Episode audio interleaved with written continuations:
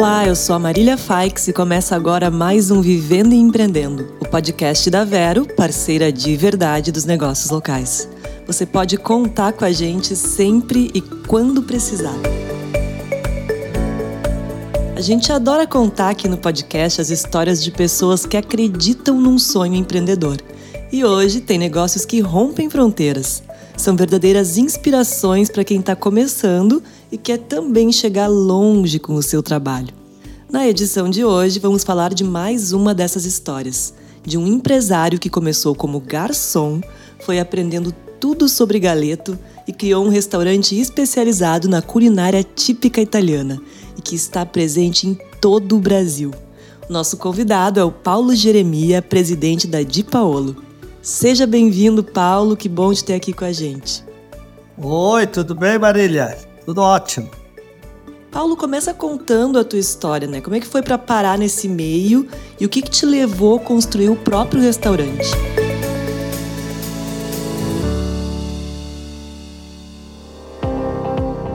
Então, eu inicio falando que eu nasci numa família em 15 irmãos, família de descendência italiana e que trabalhava na roça e se aprender a fazer muito com os pais, fazer com a mão, aprendendo.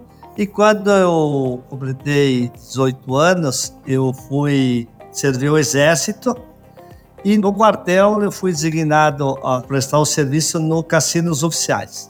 E nesse período que eu fiquei no cassino, nos oficiais, eu aprendi, fiz um curso de garçom. E nesse curso de garçom, ao retornar, eu pude encontrar um emprego logo de início quando eu voltei, né? E nesse emprego de garçom foi onde eu consegui a minha pequena independência financeira.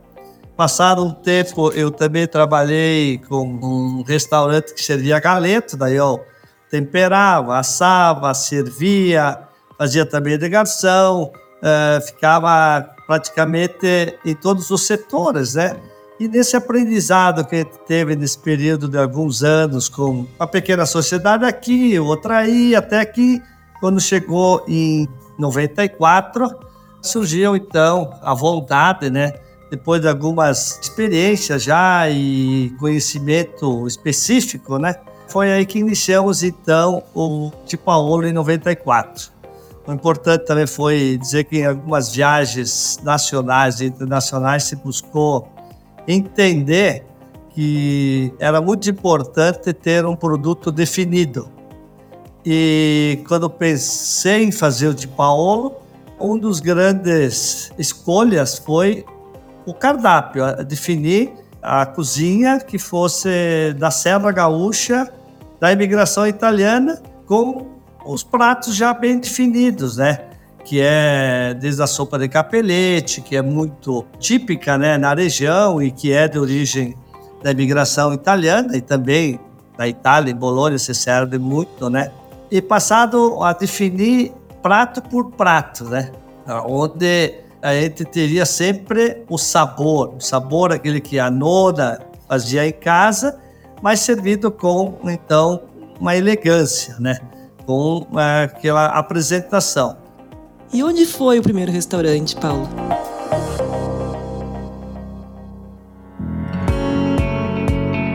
O primeiro foi entre Bento e Garibaldi, ali no Castelo Benvenuti. Aí que nós iniciamos, como eu estava falando, né? Definindo bem o que nós iríamos servir. É, claro que o galeto ao primo canto, um galeto que ele tem sempre um peso próximo a 500 gramas, onde ele é sempre servido refrigerado e nunca congelado, porque ele mantém mais as propriedades. Temperado sempre de um dia para o outro, com temperos verdes, com vários tipos de temperos, para que, junto com a cerveja, o vinho, na hora também de servir, todo o preparo do galeto deixasse ele bem suculento por dentro e crocante por fora. E conta pra gente como é que foi esse processo de criação do Di Paolo e quais foram os desafios dessa caminhada.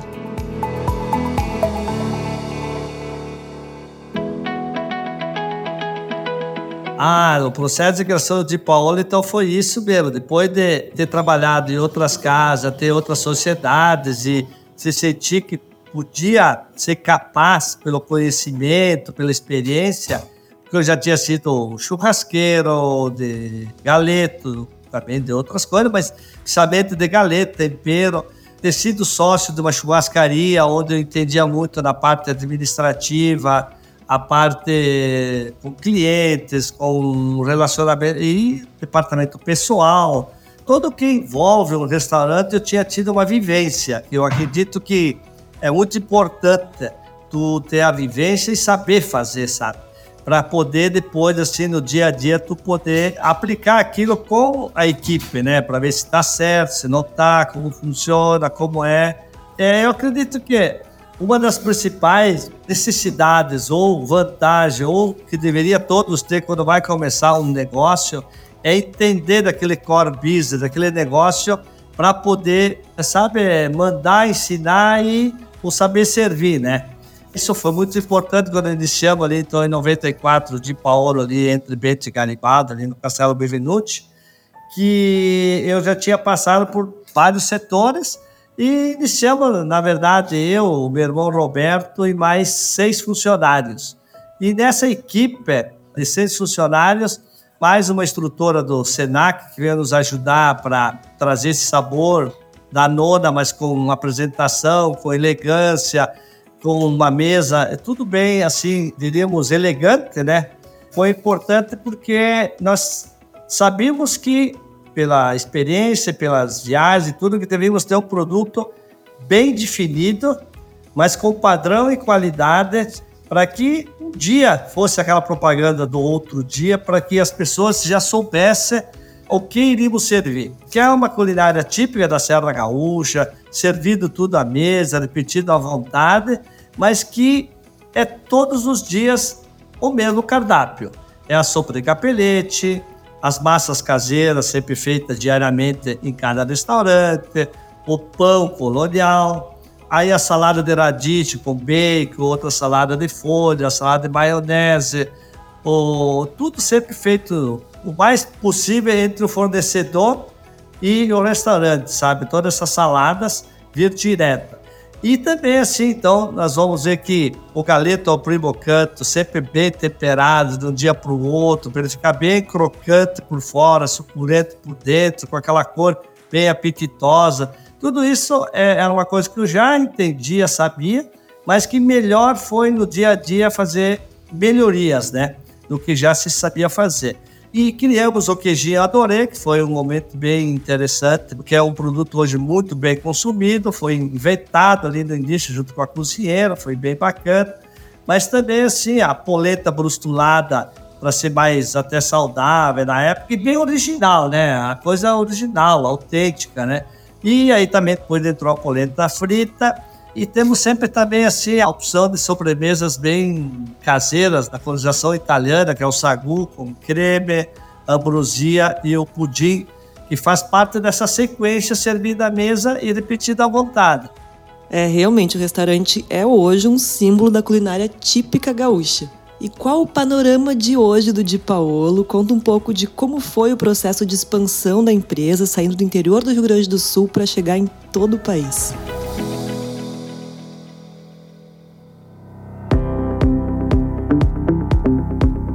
É, então, quando iniciamos ali entre Bento e Garibaldi, um também dos nossos final envolvimento trabalho foi formar pessoas, né? Formar pessoas que tivessem ambição, vontade de crescer dentro do grupo, assim, dos próprios. Por exemplo, se começar a fazer um serviço mais simples, lá, eu tenho o exemplo do meu irmão, o Roberto, começou na churrasqueira, depois foi para a copa, daí foi para garçom, foi para a caixa foi para a recepção e depois foi para gerente, porque para saber mandar tem que saber fazer. Então, quando nós começamos a desenvolver pessoas que soubessem a fazer, a gente foi fazendo a expansão, levando sempre um desses preparado para ser é, sócio operador.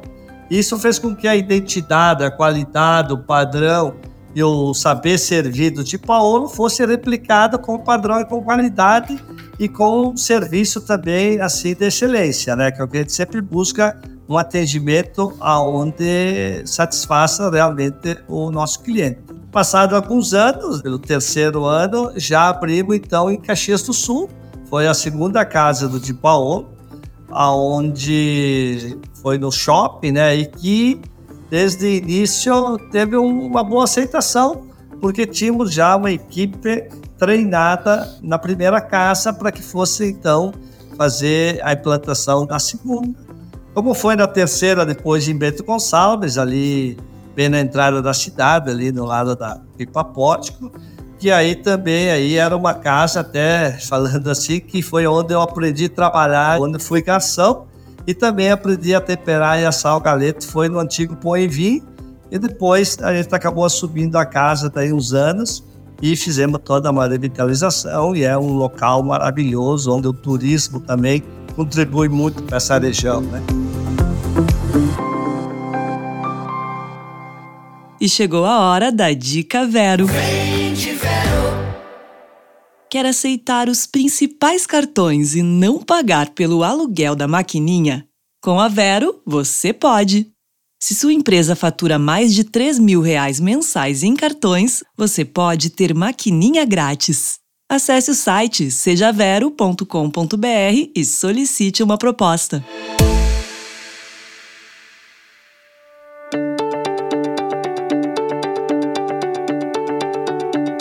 Para a gente fechar, quais são as tuas dicas para quem está começando e quer chegar tão longe como o teu negócio? Então, eu acredito que para fazer um negócio, seja em qual for a área, uma das principais necessidades ou como objetivo que você tem, assim, é saber fazer. É aprender tudo sobre aquele core business que você quer desenvolver. Eu sempre gosto muito de falar assim, algumas vezes fala para mais jovens que Filho de médico não deveria ter obrigação de ser médico. Ele tem que encontrar a sua estrada. Ele tem que fazer o que ele realmente se sente capaz e gosta de fazer e quer se desenvolver o máximo naquele corpo, naquele negócio, naquele fazer. Eu até recomendo assim, quando você é jovem, tá com 18, 20, 20 e poucos anos, Fala-se um pouquinho de várias coisas para se encontrar esse projeto de natureza, de vida, de realização.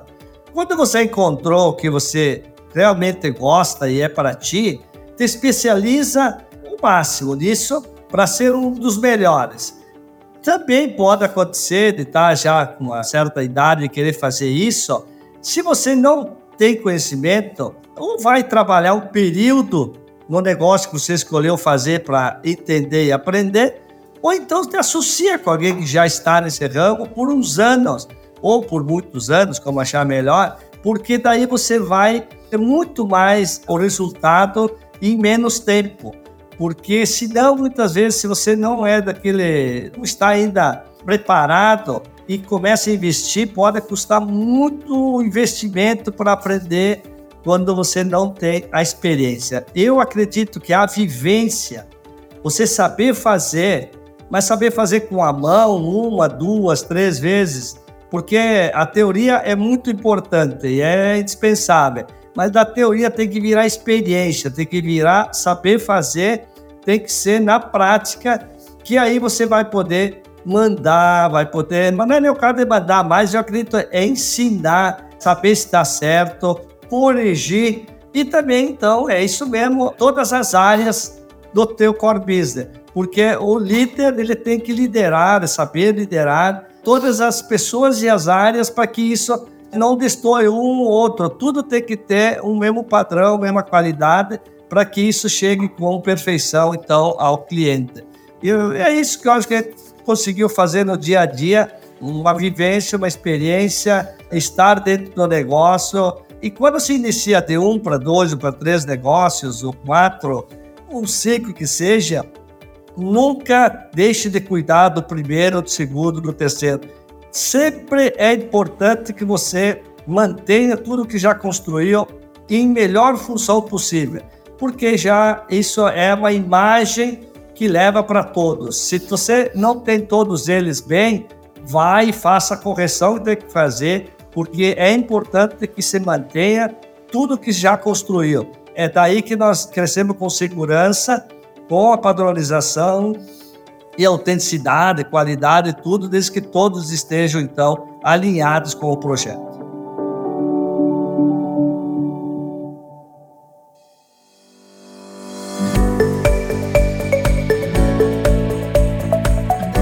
Paulo, muito obrigada pela conversa, muito sucesso na tua caminhada. E agora eu peço que você deixe um último recado antes da gente encerrar, por favor.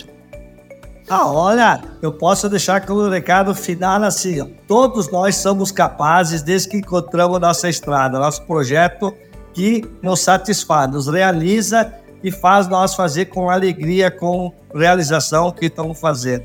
É o principal que eu acredito assim para que tivemos sucesso e sempre a vida dá esse retorno, dá em dobro quando tu tá em sintonia com ela. Acho que é isso que nós temos que cada vez mais colaborar com nossos jovens, com todos que forem, porque também não é só não empreender, mas tá empreender na própria profissão. É importante que tenha todo o que eu falo também é para uma profissão, não é só para empreender, porque é aí que tu vai ter muito mais resultado.